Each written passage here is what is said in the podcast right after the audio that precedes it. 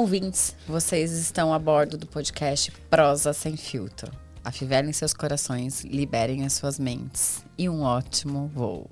Eles estão a bordo? Estamos voando? Estamos voando. Vamos voar alto. Você que gosta dessa entrada, não é? As suas entradas todas me fascinam, amor. Ah, não, isso deu dupla. Seja como for. É. Ivan, eu conversei lá no meu Instagram esses dias, pedi pro pessoal temas aqui de pra gente conversar no prosa, que Sugestões que é, de temas. sugestões de temas que ia ter, como que é? Fogo no parquinho, porque somos, né, é, já deixamos claros, claro aqui nesse programa que somos como água e vinho, pão e não sei o que E a lá, gente fala o que positivo pensa, e negativo. E aqui esse programa é, su- é permanentemente sujeito a ser cancelado nas redes sociais. É, não, nós somos diferentes, eu e você. Temos pontos de vistas diferentes e por isso que eu falo que é fogo no parquinho quando a gente discute sobre algum tema. Bora. Mas um dos temas que foi nos solicitado aqui é para que a gente falasse um pouquinho sobre gestão financeira em casal. Gestão financeira em casal. Legal, curti. Boa e ideia. aí vieram alguns, algumas perguntas aí, algumas questões para a gente conversar sobre essa questão O que, que do, o povo quer saber? né, da, da gestão. E aí, também é importante a gente trazer que uma pesquisa sobre a questão de endividamento e inadimplência do consumidor feita aqui em 2021 mostra que quatro a cada dez casais brigam por conta de dinheiro. 4 em cada 10, 40%. Se a gente parar para pensar, não é um número tão relevante, mas tem os que não brigam. Eu arriscaria dizer que eu- se você me perguntasse antes qual o seu palpite, eu teria dito um número maior. Eu, achava, eu diria que 60, 70% deveriam, deveriam não, né? Brigam. É, mas eu acho que na verdade, quando você briga, você ainda consegue externalizar algo que pra você não tá confortável. Pelo Tem um conflito velado, Tem- né? Tipo, é. eu não tô curtindo, mas não tô me manifestando. Existe um conflito velado, no meu ponto de vista, né? Porque eu não curto, mas não me manifesto, isso só me incomoda. Talvez não seja um ponto tão relevante para discutir. Mas eu acho que fa- o fato é que essa questão financeira, ela é capaz, sim, de abalar, os, abalar relacionamentos. Sim. né? É, então, assim, a primeira pergunta aqui é se a gente conversa sobre aspectos financeiros. Pergunta pra nós, se nós conversamos. Acho que totalmente, né? E acho que essa, assim, interessante porque nós também, entre aspas, discutimos por questões financeiras, mas são discussões é, para atingimento de um, de um ponto de vista mútuo, De um objetivo. de um objetivo. Então, às vezes, nós não temos um entendimento comum já sobre como administrar nossas finanças, mas nós chegamos e construímos esse entendimento. Isso. Mas é um papo, no nosso caso, claro que cada casal vai ter a sua realidade, mas a gente vai compartilhar um pouco da nossa. A nossa, a nossa vida financeira é totalmente aberta, né? Entre então, nós. essa é a questão. Vocês têm é, transparências nos ganhos e nos gastos. Sim. Nós temos transparências no ganho e no ga- nos gastos, né? Então, assim, eu acho que você trouxe a questão de brigam, na verdade, discutem. Na verdade, existe uma coisa, de- existe um ponto diferente, né? De É. brigar e de Isso. discutir. Tem razão. Né? Sim. O brigar, você simplesmente briga, esbraveja e? Ah, por que você gastou É. nisso aqui? O que você fez a lá? discussão é a construção para algo, no meu ponto de vista, né? Então, quando você vai discutir sobre um tema, sobre uma situação, sobre é para você colocar o seu ponto de vista e ouvir o ponto de vista do outro. Então, Sim. essa questão de discutir sobre questões financeiras, ela é extremamente saudável e a nossa é aberta e transparente. Mas eu queria dar um passo anterior, né? Um passo antes disso, porque todo casal, eu acho que é um ponto importante, é conversar sobre como admi- vamos administrar as nossas finanças. Porque existe o casal que não quer compartilhar uma conta conjunta e que quer cada um manter a sua conta individual, separado e tudo mais, e tá tudo bem, é uma escolha do Uhum. Sim, não casal. tem certo e errado. E tem o casal que faz como a gente. Junta tudo, é tudo nosso e estamos juntos Sabe nessa. como que eu considero o nosso, nosso estilo de gestão nesse sentido? É. um estilo meio.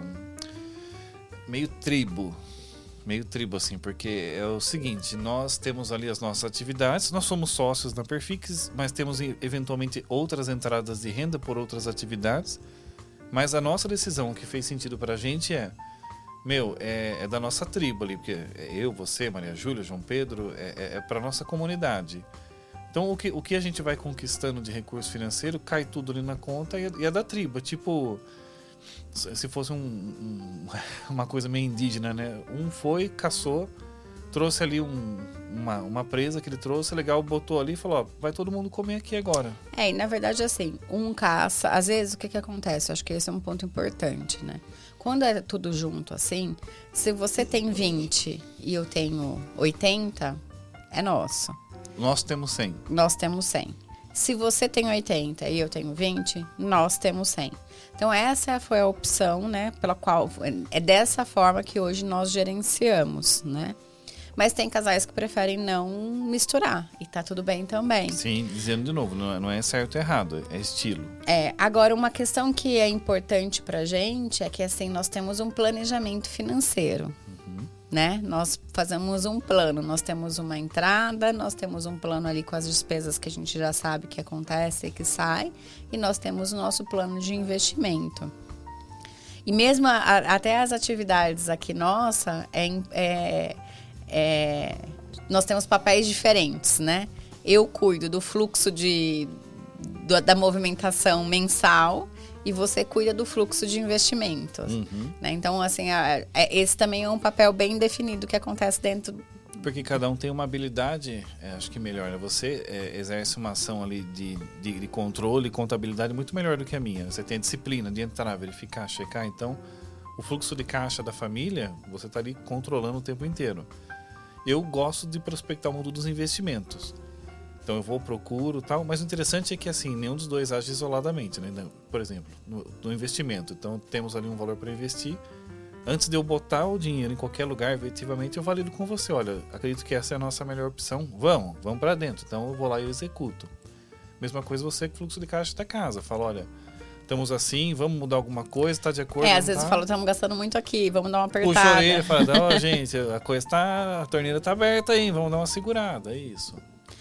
É, e assim, aqui tá falando, né, você dedica uma parte do dinheiro para o lazer? Sim, na verdade, dentro do nosso planejamento financeiro, acho que você pode até falar um pouco mais sobre essa questão do planejamento né? Sim. Que a gente tem valores separados para cada, né? Então a gente tem um valor ali que é gasto com educação, a gente tem um Isso. dinheiro que é gasto com lazer. Então, acho que você pode falar um pouquinho aí sobre Uma as... coisa que é legal de que acredito que no planejamento familiar deveria ser feito da parte financeira é você pegar assim, você não apenas é, anotar os gastos que você está tendo. Então, olha, paguei mensalidade da escola, paguei combustível, paguei supermercado, paguei academia, legal. Tem que, tem que ter tudo isso anotado, controlado mas é legal você do lado, né, se você estiver fazendo, fazendo isso numa planilhinha, do lado você tem que dar uma categoria para esse gasto. Tipo, ó, isso aqui, categoria educação, categoria lazer, categoria saúde. Não precisa ter muitas, mas algumas. Porque daí no final do mês você soma por categorias e você vai ver o quanto do seu gasto mensal você dedica para cada uma dessas classes. O quanto você está gastando com lazer, quanto você está gastando com educação, quanto você está gastando com saúde.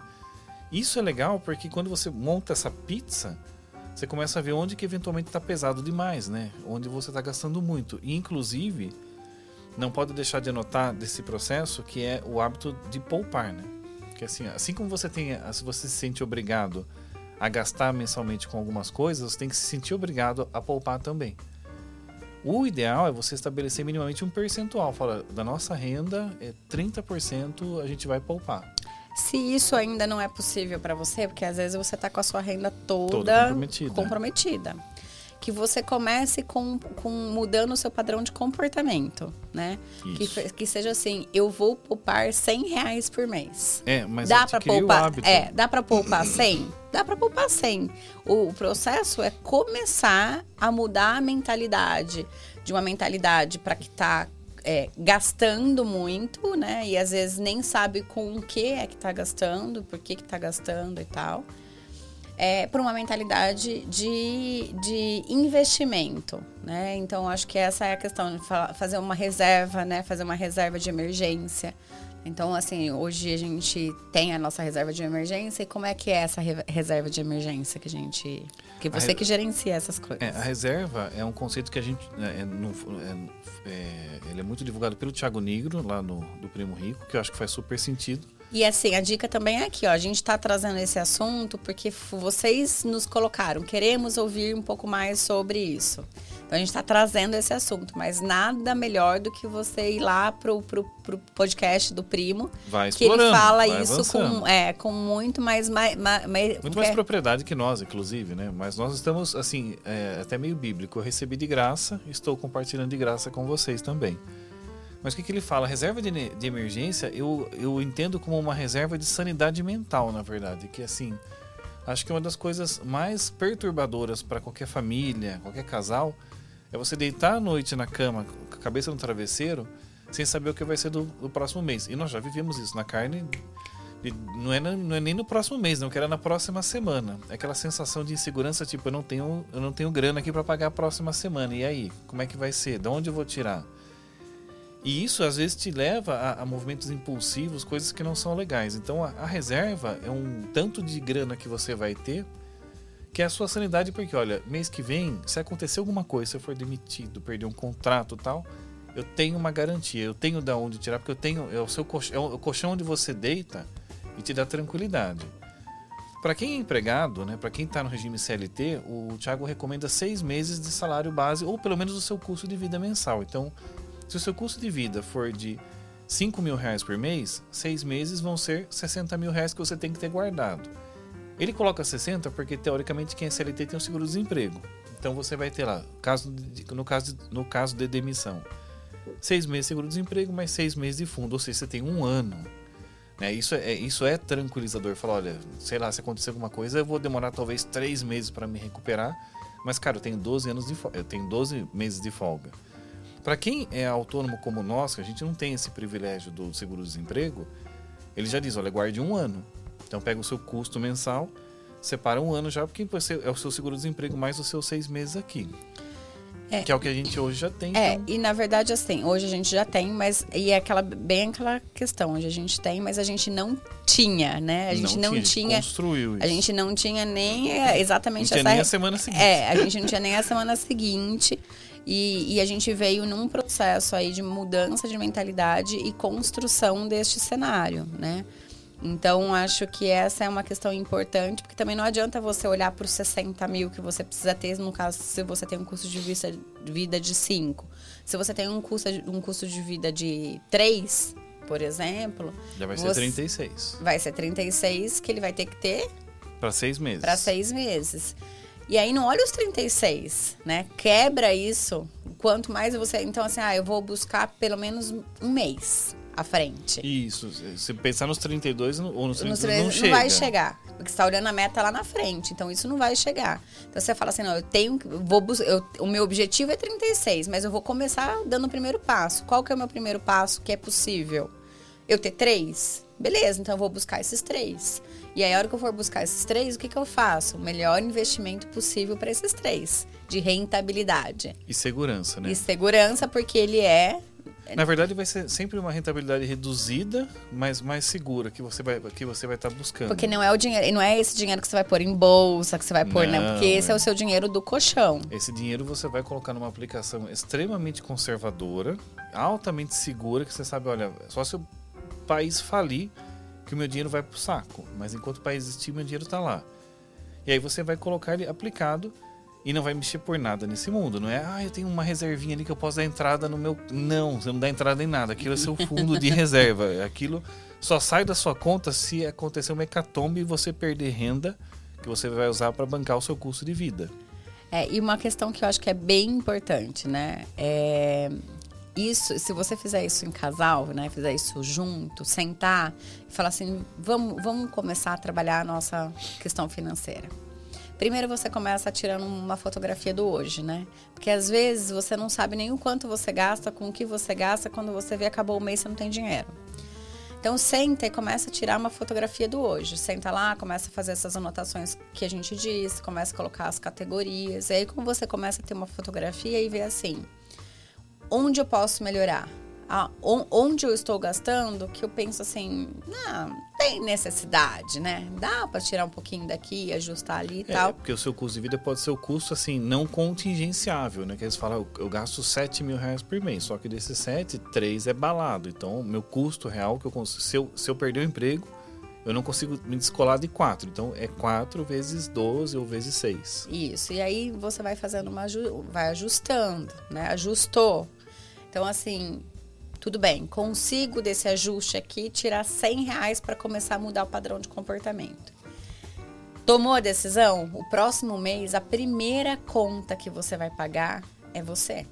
É, é para essa decisão. Porque a gente tende a fazer o quê? Pagar todas as contas e depois no final do mês falar: sobrou alguma coisa? Não, então não vou guardar. E assim você passa meses e meses e meses e meses a gente começou a fazer isso, né? Também é um movimento que a gente hoje faz. Então, a primeira conta, eu sento para fazer os pagamentos do mês. Um dos pagamentos que estão lá dentro do mês é para conta investimento. Exatamente. Entendeu? Cai lá na conta investimento que o, Ivan faz o gerenciamento. Lógico que é tudo compartilhado e tudo Prestando contas. Você é, é o Ivan que faz. Então, acho assim, se tivesse, se eu tivesse que te dar uma dica, duas, talvez três, é tire a fotografia do hoje, olhe o que, que você pode melhorar, quanto que você consegue tirar ali, se é 100, se é 200, se é 1000, se é 500, você vai dizer quanto que é, você vai determinar isso e você vai falar a partir do próximo mês o primeiro pagamento é para essa minha conta de reserva.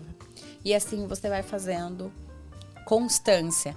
E aí, quando você menos olha, tem uma graninha tem uma grana lá. Tem uma grana exato. lá. Passa entendeu? um tempo e antes do que você imagina, você vê se está com o seu semestre ali garantido eu garanto que a noite de sono é bem diferente nessa hora. É, e essa, essa reserva que a gente está falando é da reserva de é, para sua sanidade mental, como o Ivan chamou.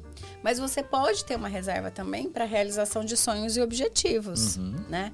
A gente não precisa querer realizar sonhos e objetivos para pagar depois. A gente pode pensar nos sonhos e nos objetivos que a gente quer realizar e construindo esse cenário, né? Então, toda essa estratégia de ir guardando e fazendo esses, essa forma de pagamento, você não precisa falar, eu vou gastar e depois eu vou ter alguém para pagar. Então você faz de conta que você já gastou, põe uma continha ali separada e você vai depositando o dinheiro ali e vai fazendo a sua reserva para realização de sonho. Exato. E assim, eu acho que faz muito sentido a conta compartilhada do casal, porque mesmo no caso em que, por exemplo, um, um trabalha e o outro não está trabalhando no momento, ou um tem uma renda sensivelmente maior do que a do outro, mas assim, é uma, meu, na minha visão, é uma vida conjunta e às vezes é, você está tendo uma renda maior ou é a única fonte de renda, justamente porque a outra parte está te apoiando fazendo outras atividades em casa que só não são remuneradas, mas elas estão ali. Então é uma vida conjunta, né? E agora, para aquele casal que realmente não quer ter uma conta compartilhada por questões de independência financeira de cada um, mesmo assim acho que vale a pena um planejamento financeiro, né? Tipo, olha, quase como duas empresas. Aqui é, o, é seu, a sua receita, aqui é a minha receita. As contas, né? Nós temos contas independentes, essas que são as contas que eu pago, essas que você paga, que de repente o meu cartão das roupas que eu compro, o seu cartão. Tem a nossa vida comum, que tem um ponto de conexão ali, que vai ser a casa que vocês moram, a compra que vocês fazem, vocês vão. E estabelecer fundos para essas metas. Então, não sei se vai ser totalmente independente, né? A previdência de um, a previdência de outro, mas eu acho que vale a pena ter um, um, uma visão, porque mesmo que não estejam caminhando totalmente juntos, mas tem que estar olhando para onde estão indo. É, eu digo assim, para mim é até mais desafiador falar sobre, né? Eu sei que a gente tem casais que preferem não compartilhar, mas é mais desafiador porque é uma realidade que a gente não vive hoje. A gente vive bem a realidade das escovas. Uh, uh, unimos as escovas e as contas também, né? Essa é a realidade que a gente vive hoje. Mas independente dos cenários, né, seja da conta conjunta ou da conta separada, o importante é conversar sobre esse assunto, né? Isso, diálogo. Diálogo, conversar, falar, mesmo que, que as coisas estejam separadas, conversem sobre este assunto é, compartilhe, né? Olha, eu tô pensando, porque às vezes é o meu dinheiro, eu tô pensando em investir em alguma coisa, eu posso compartilhar com você, né? Falar, ó, eu tô com uma graninha ali reservada, tal, não sei o que, tô querendo investir, o que, que você acha?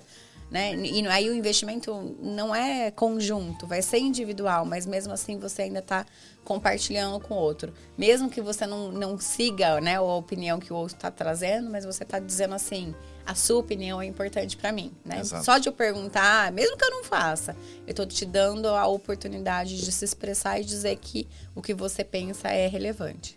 Eu acho que essa é a nossa dica aqui. Se Essas... o pessoal quiser mais detalhes sobre algum desses pontos, manda comentário, escreve nas caixinhas lá que a Jo abre para das perguntas e a gente volta nesse assunto. Exatamente. Então, se você quiser aprofundar, pode ir lá no meu Instagram, é, me mandar mensagens, directs e a gente vai aprofundando aqui juntos nesse assunto. É, já demos a dica aqui do podcast também do Negro, que ele também aborda bem esse assunto. Talvez ele não fale do, do empreender, na verdade, do, da questão financeira em casal, mas ele dá várias dicas. E vocês já sabem. Prosa com filtro. É censura. E sem filtro. É podcast. Toda quinta-feira uma prosa nova com vocês. Valeu, Valeu galera.